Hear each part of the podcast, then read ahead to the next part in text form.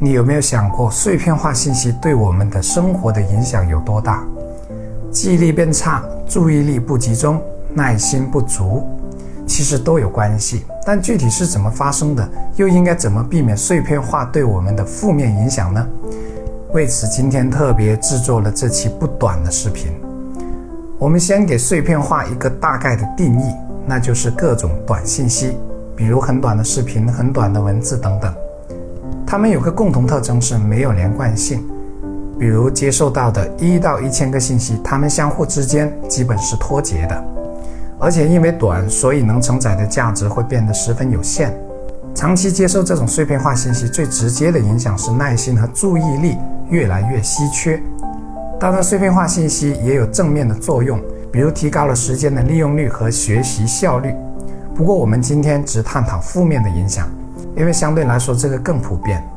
看惯了三十秒的视频，再看三分钟的视频，可能感到简直就是一种煎熬。所以我刚开始做视频的时候，几乎所有人都建议我把视频做得尽量短一些，越短越好，以迎合这个时代所谓的趋势。我在想，这个趋势是什么呢？那就是普遍心浮气躁。别说看不下一本书了，连平时听家人慢慢把话说完的耐心都没有。可以说，碎片化会影响我们的生活质量。也许有人就说了：“我不看碎片化信息，怎么能看到你呢？”这是两码事，不要混为一谈。我又不是让你不要看碎片化信息，何况这是一个信息大爆炸的时代，谁都难以置身事外。那我们应该怎么降低碎片化信息对我们的负面影响呢？接下来是重点。我们接收到的碎片化信息，技巧、技能、技术类型除外。否则，对我们的用处都是不太大的，尤其是提升自我、提高人生品质之类的内容。为什么？因为这些信息难以写进我们的记忆区，都只是在很浅的大脑表层过了一下，有点像内存和硬盘的关系。碎片化信息只是停留在内存里，而没有写进硬盘。电脑一断电，内存里的内容就没有了，但硬盘里的就不一样。我举一个我亲身体验的例子，那就是背古诗。也许你会说，那怎么相同呢？不要着急，且听下去。就拿最简单的五言绝句来说，当下背熟那是很简单的，大概读三次之后，闭上眼睛就差不多能重复了。可如果你认为这就算背熟了，那就错了，因为这种浅显的背熟不用几个小时就忘了，再背就会出现很多当初想不到的错误。我已经背了五百首左右的诗词，我发现背了后面就忘了前面，为什么呢？因为他们当初停留在我的长期记忆区的时间还不够，而停留在记忆区的时间越长，就越不会忘记。所以我现在每天都在重复背诵以前背过的诗词，久而久之，我就可以在不同场景、不同心情里轻易用到对应的句子，那感觉太棒了。这和我们学什么的道理基本是相通的。我们学到什么很难一下子就应用在生活里，有可能只是一种事后的提醒。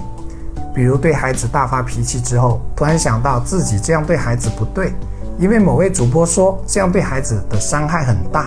这种提醒次数多了，或者说足够深刻了，就会慢慢前置，也就是在发脾气之前就提醒自己掌控自己的情绪。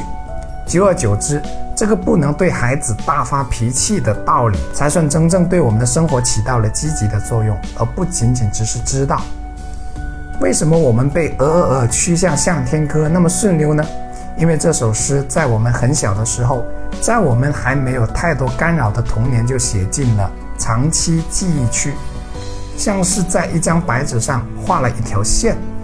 而碎片化信息就很难深刻地写进我们的记忆区。当初那张白纸已经布满了各种各样的线条，所以它很难成为我们的道。什么叫道？道也者，须臾不可离也，可离非道也。比如你看那个视频，好像突然恍然大悟，心里想，要是早几年听到这样的道理就好了。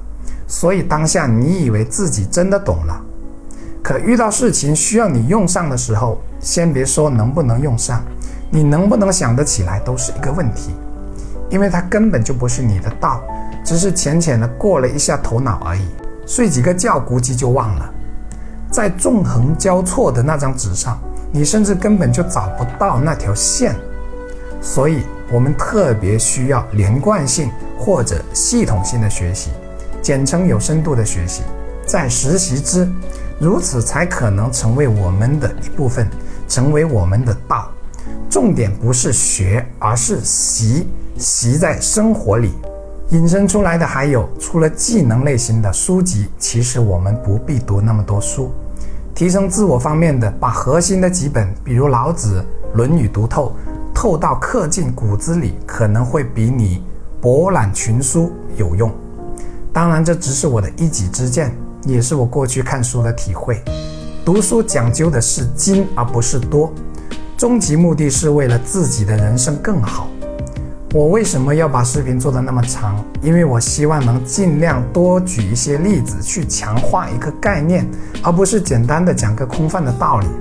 那些寥寥不到一分钟的道理，虽然听起来好像很有共鸣，可仅仅只是共鸣了一下而已。当然，你把看视频仅仅当做娱乐，那就另当别论了。